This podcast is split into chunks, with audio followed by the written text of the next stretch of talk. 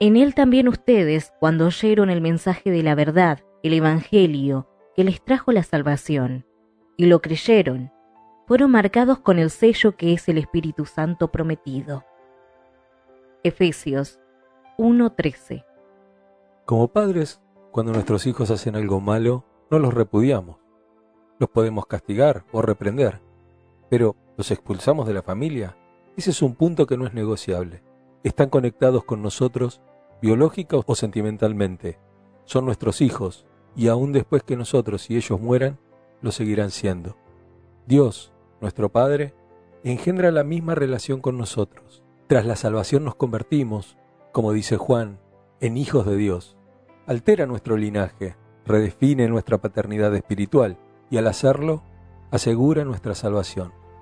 Pablo dice, y lo creyeron, fueron marcados con el sello que es el Espíritu Santo prometido.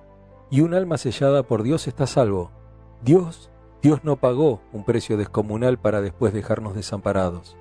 Recordemos las palabras de Pablo, han sido sellados con el Espíritu Santo de Dios para el día de la redención. ¿Qué diferencia hace esta seguridad?